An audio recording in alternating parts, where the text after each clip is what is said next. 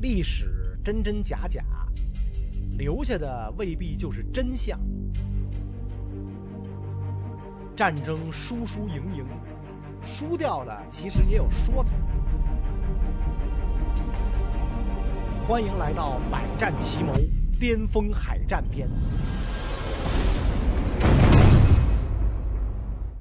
呃，说完了太平洋战场啊，两位大统领，咱们呢讲讲他们各自麾下的名将啊。正好呢，这十大海军名将里边啊，有两位啊，有三位个性特别出突出的，而且呢都在太平洋战场。一个呢为人豪爽啊，作战很勇猛，属于这个豪放派的；另一个呢处事低调稳重，属于这个沉稳派的。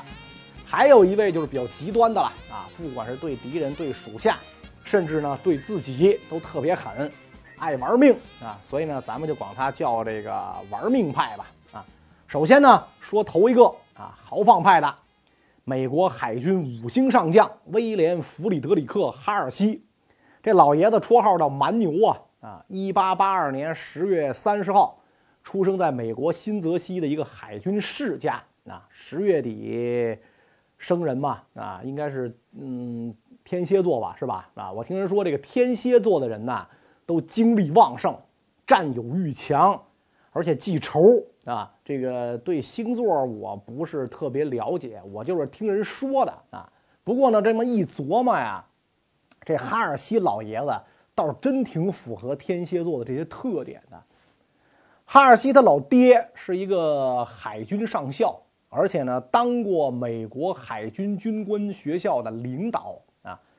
老话讲，龙生龙，凤生凤，老鼠儿子掏地洞，是吧？这个家庭的熏陶，所以让这哈尔西呢，打小就憧憬着成为一名海军。中学一毕业，哈尔西本来想报考美国海军军官学校啊。按照当时的这个规定，你这个考军校啊，必须得有推荐保送资格，一般就是议员啊，这个推荐保送你。其实现在也是这样，那。但是由于他们家那会儿呢，长期居无定所呀，老爹是军人嘛，是吧？这个到处得得城市得老换，所以他没买学区房，是吧？当然了，也没啥政治背景啊，所以拿不到这个保送重点高校的资格啊，没上成这个海军军官学校，咋办呢？就上了个地方大学，而且呢是是学医的。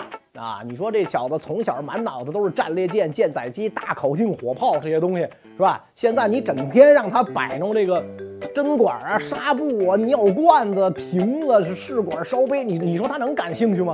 啊，所以他上课他不认真吗？他天天翘课，这很正常吗？啊，然后他就跟操场上这个。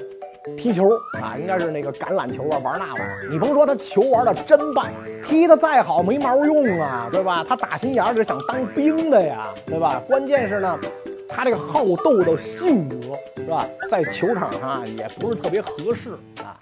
有一次他跟对方一后卫较劲，愣把人腿撞折了，是吧？可能就就我觉得这是橄榄球啊，足球这种事儿比较少。后来呢，还是他的母亲看着儿子这么破罐破摔。心里难受啊，就不遗余力地反复给当时的美国总统威廉麦金莱写信啊，这个请求总统大人批准哈尔西报考海军军官学校，写的这邮递员啊都嫌烦了，最后居然就游说通了总统啊，人家美国总统看来也没什么官威啊，一老百姓给他写信，居然就能是吧？他就能收到啊，而且还能给他照准。这样，一九零零年，哈尔西如愿考入美国海军军官学校学习。在校期间，哈尔西成绩平平，球还是照样踢。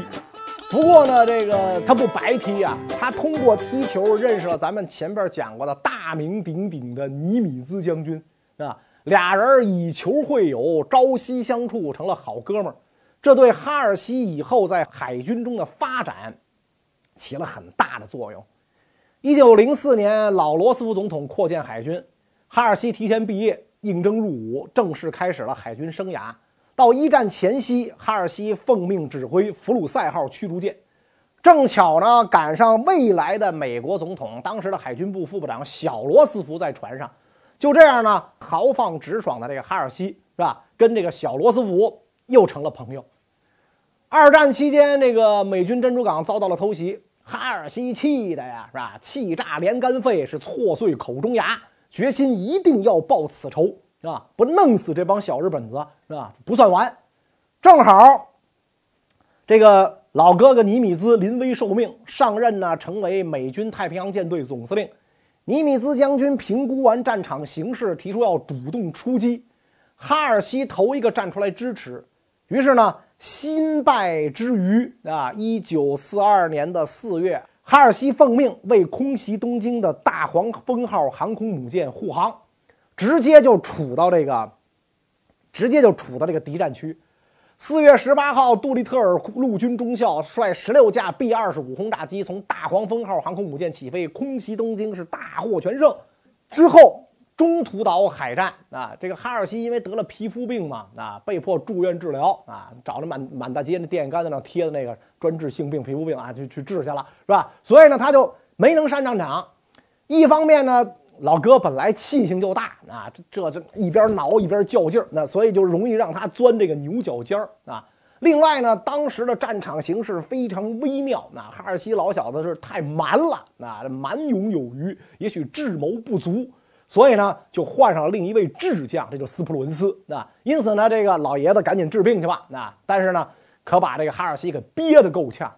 到四二年的八月，美军开始转守为攻，对日本人占领的这个瓜达尔卡纳尔岛发动了大规模进攻。哈尔西这个时候病好了，出院了，这可是卯足了劲儿啊！啊，憋死了，我要大干一场啊！所以哈尔西率领两艘航母组成的特混舰队群。在战场上迎战火力高于自己几倍的日本舰队群啊，毫不畏惧，视死如归啊！发布了战争史上那条著名的作战命令：进攻，进攻，再进攻啊！在巨浪翻滚的太平洋里，美军跟日军打了一场严酷的消耗战。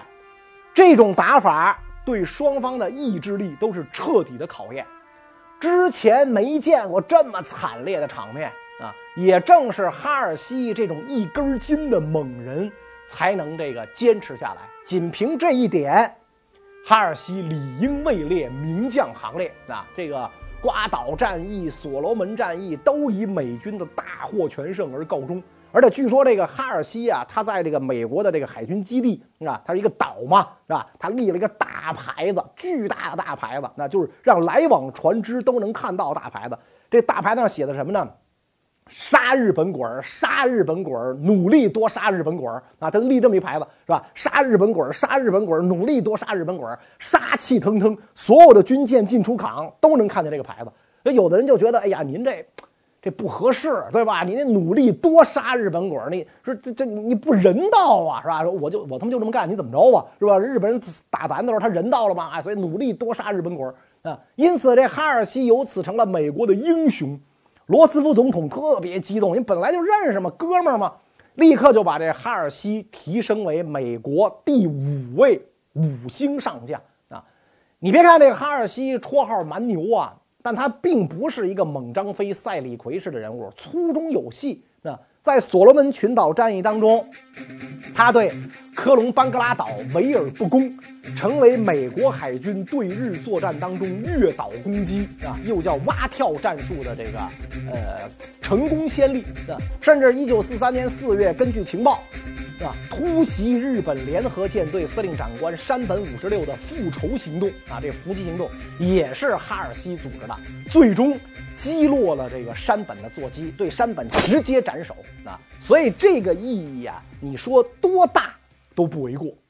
讲完了这个豪放派的哈尔西啊，再来呢说说跟他性格迥异的沉稳派将军斯普鲁恩斯。斯普鲁恩斯全名叫雷蒙德·阿姆斯·斯普鲁恩斯，二战时期美国海军上将。斯普鲁恩斯为人比较低调谦和，处事呢谨慎好静，哎，也不是特别爱凑热闹，是吧？这个而且呢特别无私，有点功吧也都这个归给部下啊。所以他跟哈尔西比啊，完全不是这个一类人啊。久而久之呢，就得了一个外号，叫“沉默的提督”。又由于呢他在太平洋战争当中功勋卓著，所以被称为海军上将中的海军上将啊。有的人认为他应该是五星上将啊，是不是因为这个名额不够了啊？因为美国陆军四大五星，海军四大五星，后来空军一个是吧？所以可能也是四大没没他份儿了啊。这位冷面将军呢是巨蟹座，一八八六年七月三号出生在美国马里兰州巴尔的摩市。他的父母啊，可不像哈尔西他妈似的那么爱他啊！为了给孩子择校，玩了命的给总统写信。斯普鲁恩斯是姥姥带大的啊，从小呢就缺少家庭温暖，所以慢慢的就变得少言寡语，不善交际。一九零三年考入海军军官学校，比这个哈尔西低三届。在校期间呢，也是默默无闻，但是呢，学习可不差，可以讲是一个学霸。大学毕业的时候啊，这个同期的这个呃学员二百零九个，年级排名第二十五。毕业之后呢，加入海军，勤勤恳恳工作了六年，升任为鱼雷驱逐舰舰长。从此呢，开始管人管事儿，发挥领导才能。这个哈尔西为人呐，勇猛无双啊，憋足了劲儿啊，往死里干，是士兵们崇拜的那种英雄作风。所以属下和这个士兵们呢，也都愿意追随他。可是有的时候呢，由于过于随性啊，战局不吃紧的时候呢，属下和士兵们经常找不着他，收不到指令，只能无所事事。战局吃紧的时候呢，哈尔西这个脾气啊，是什么事儿都愿意亲力亲为，他亲自上手，让属下都边待着去啊。斯普鲁恩斯就不一样了，作为领导，他靠的是计划周密，指令清晰。他的部下可以随时收到指令，工作起来按部就班，特别舒服。这样呢，斯普鲁恩斯也就深受一些部下的爱戴，而且呢，是那些比较理性的那一部分部下的爱戴。一九四一年，斯普鲁恩斯在哈尔西麾下出任太平洋舰队第五巡洋舰分遣舰队司令。第二年五月，也就是中途岛海战前夕。哈尔西当时病了，啊，咱们说了皮肤病是吧？老老满满大街找电线杆子，靠墙靠靠那看那个小广告是吧？所以老挠挠难受是吧？住院之前，哈尔西向尼米兹力荐斯普鲁恩斯接任自己的第十六特混舰队司令一职，备战中途岛。尼米兹就答应了啊。所以斯普鲁恩斯可以讲的是临危受命，走马上任。当时的战局啊，几乎就是对于日本是一边倒的。是吧？四二年六月四号黎明，日本海军航空母舰舰队司令南云忠一安排两波轰炸机作战，第一波挂炸弹轰炸中途岛，第二波挂鱼雷是对付美军航母的啊。但是呢，因为他不知道美国舰队就在附近啊，所以为了让第二波尽快出动，就把原计划挂鱼雷的又都换成了挂炸弹，正换着呢。侦察机发现说不好，啊，有美国航空母舰，啊，南云当时就懵逼了，我操，怎么回事是吧？所以第一波飞机马上就要回来加油加弹了，第二波炸弹还得重新换啊，还还得换成鱼雷。南云有点忙不过来了啊！就在南云的大部分飞机在甲板上鱼雷换炸弹，炸弹换鱼雷啊，这玩的时候，那 cosplay 呢？斯普伦斯的俯冲轰炸机来了。朝着日军的赤城号、加贺号航母，咣一通狂轰滥炸，是吧？这个投弹效果超群啊！毕竟，不光是美军自己带的，南云甲板上还堆着一堆炸弹呢，不少一人一爆。所以美国人可能都觉得奇怪：我操，我就扔这么一小炸弹，哎呦，怎么这么大动静啊？是吧？我军发明了这么好的炸弹吗？是吧？所以这个。后来接着啊，这个另一位这个海军少将弗莱彻，他的飞机也到了，朝着苍龙号航空母舰俯冲投弹，是吧？赤城号中弹后，引起了甲板上没换完的炸弹爆炸殉爆，是吧？立马变成一个大火球，熊熊燃烧，是吧？瞬间，加贺号、苍龙号也中弹，啊，变成了这个火球二和火球三，三艘航母相继沉没。啊，由于出动的这个飞机火力有限。日军的飞龙号航母侥幸逃脱，并且呢，利用舰载机击毁了弗莱彻的约克城号航母。斯普鲁恩斯立刻派战斗机拦截，紧接着又出动一波俯冲轰炸机，直接去进攻飞龙号航母。飞龙号被击中后下沉，最终沉没。这样一来，日本海军四艘大型航空母舰全部报销。当年偷袭珍珠港，就是这四艘加上祥鹤、瑞鹤啊，等于这个偷袭珍珠港的四艘都被炸沉了，所以报了珍珠港一箭之仇。那斯普鲁恩斯凭此战是一战成名。小日本战败啊，后来小日本战败，在这个美国的密苏里号战列舰上举行投降仪式。作为舰队司令，斯普鲁恩斯没有出现在密苏里号的甲板上，而是呢被安排在新泽西号上留守。为什么呢？这个因为这个呃尼米兹啊爱惜他，啊爱爱惜这个将才，怕这个日本人在最后关头。出幺蛾子啊！万一来个什么人体炸弹，咚一下，说这我这爱将不能死，对吧？所以这一点充分说明了这个尼米兹对他能力的肯定。那如果这个密苏里号真出了什么意外，那小日本弄一个黑寡妇，那咣一炸，吧，这个什么麦克阿瑟呀、什么哈尔西呀、什么尼米兹全报销，那么美国海军还能依靠斯普鲁恩斯来指挥战争，就能打胜啊。战争打完了之后，论功行赏嘛。当时美国一共是任命了四个陆军五星上将，四个海军五星上将。啊，其中这个四个海军五星上将分别是总统参谋长莱西、海军总司令约瑟夫金、太平洋战区司令尼米兹和太平洋第三舰队司令哈尔西。这其中呢没有斯普鲁恩斯。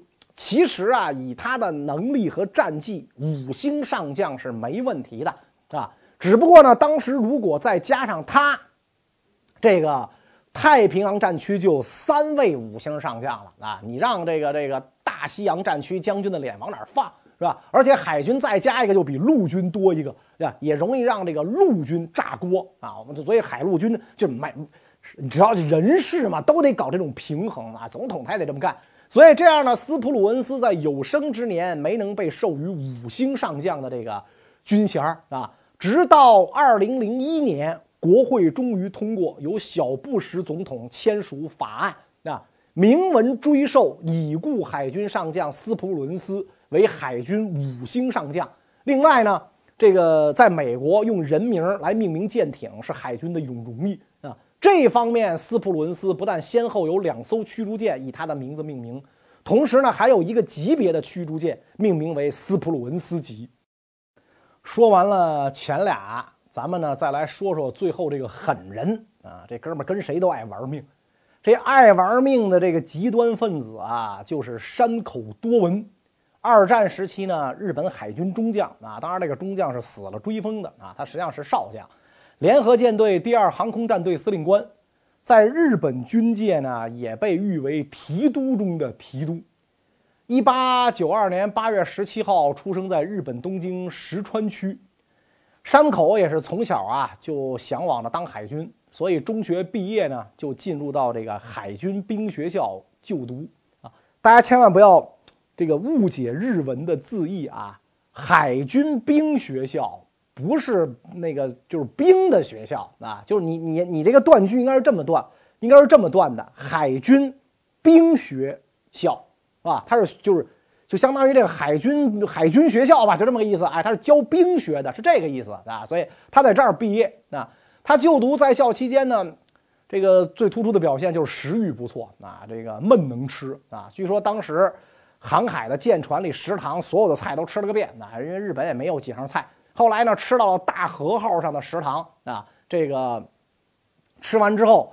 山口的评语是：哎，味儿不错啊，因为当时日本陆军把大和号叫大和号豪华旅馆嘛，啊，味儿不错，就是量太小，吃不饱啊。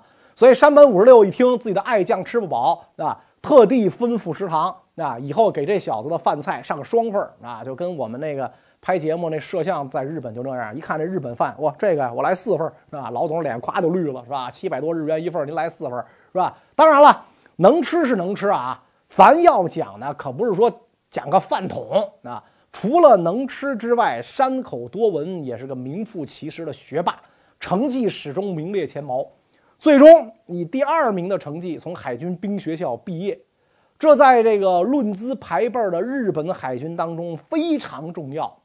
一战后呢，山口出任日本驻美武官，同时呢，进入美国普林斯顿大学深造。山口多闻对于海军航空兵的使用是深有研究的，而且带兵很有一套，是一明白人啊，有领导力，在部下心目当中啊威望很高。再有呢，有一点是大家公认的，什么呢？就是他是山本五十六之后联合舰队司令官的继承人选。结果万万没有想到，他比山本五十六走的还早。山口多闻是一个极端狠、很极端的这么一个人啊！日本偷袭珍珠港的时候，山本原定四艘航母编队，就是山口一直不踏实，非要武装到牙齿，扩充到六艘航母一起投入突袭。山口这样建议，就是为了争取一击毙命啊，让敌人没有还手的机会，是吧？彻底毁掉珍珠港里的美国舰艇和设施，空袭两轮。效果不错啊！这时候山口多闻又建议舰队指挥官南云忠一进行第三次空袭，为的是彻底毁灭珍珠港里的油库、船厂啊，还有这个船坞早穴离停。另外呢，同时再派航这个舰载机追踪美军调走的航母，赶尽杀绝。从这一点上，就可以看出山口的狠劲儿。结果呢，南云仗着辈儿大啊，资格老，不听劝啊，也算是反法西斯事业中不幸当中的大幸吧。所以后来南云为什么给扔到塞班岛上包谷呀，也是因为这个。半年之后，这个山口转战太平洋、印度洋这两段期间，山口对属下的航空兵进行了地狱般的训练，不少这个部下呀不堪重负，受伤累倒，甚至直接猝死，是吧？可山口觉得。无所谓啦，是吧？省得去阵前丢人现眼，给敌军送分呢。死就死吧，是吧？所以，山口从这件事上又得了个外号，叫“杀人犯司令”。要说这个山口多闻的巅峰时刻呀，真是特别符合日本武士那种樱花精神啊。就是，其实咱们上边这个讲斯普鲁恩斯的时候讲到了，一九四二年六月四号，中途岛海战打响。南云开始倒腾这儿啊，倒腾自己这儿，鱼雷、炸弹、炸弹、鱼雷啊，扔钢镚儿啊，扔钢镚儿不起来选择不了。最后啊，让美军轰炸机炸沉了三艘航母，但是有一艘侥幸逃脱的，就是飞龙号，指挥官就是山口多闻。当时他看见南云跟那儿来回来去换弹，山口多闻肺都要气炸了啊，立刻向这个赤城号发电报啊，说打住，别他妈折腾了，赶紧带上现有机载设备，立即投入攻击啊。但是南云没工夫答复你，没看爷正忙着吗？接着换，接着换，是吧？没看正忙，最终付出了惨痛的代价。山口收到三艘航母被炸毁的报告之后，直接越权接过了舰队指挥权。啊，南云给我玩去，老子来指挥。通过侦查得知美军航母方位之后，果断命令飞龙号上残存的战机全部出动，是吧？托斯给给给我出发进攻，分两批对美军约克城号航母进行反击。果然。抽冷子打了美军一个措手不及，凭着残存的航空兵对约克城号造成了重创，最终约克城号在第二天沉入太平洋，算是在中途岛为日本联合舰队扳回一分，保住了一点颜面。但是与此同时，日军战斗机群也损失惨重，就剩下十四架全虚全影的回来了。这个时候，山口很清楚啊，美军舰队还没有被打垮，至少还有一艘航母在附近。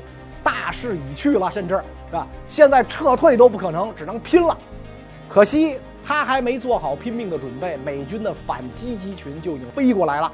飞龙号被击中后失去动力，舰体起火。紧接着，三十九架 B 十七空中堡垒轰炸机从中途岛方向飞过来，飞龙号也是在劫难逃。舰长加来指南决定殉舰自尽。山口多闻一看，深感欣慰，一拍大腿。哥跟你一块儿死了，于是呢，第二天凌晨，根据上级命令，日军驱逐舰卷云号发射鱼雷，把飞龙号击沉。山口多闻跟加来大佐一起随舰沉入海底。现在总有人说呀，如果当时指挥不是南云忠一，而是山口多闻的话啊，这个会怎么样？当然了，历史不能假设，况且按照日军海战思维和论资排辈的传统。这个舰队司令一定得选一个玩鱼雷的老资格，像山口这样玩航母和飞机的小辈儿根本是上不了位的。打赢了仗升官，他打输了升，惹麻烦也升。就像人说的，猪在风口也会也会飞啊，更何况蒙巴顿大爵爷。希特勒不知道哪儿来的自信，跟大家说呀，仨月灭亡苏联，装逼遭雷劈啊啊！开战还不到一个半月。柏林反而遭到了一连串的轰炸。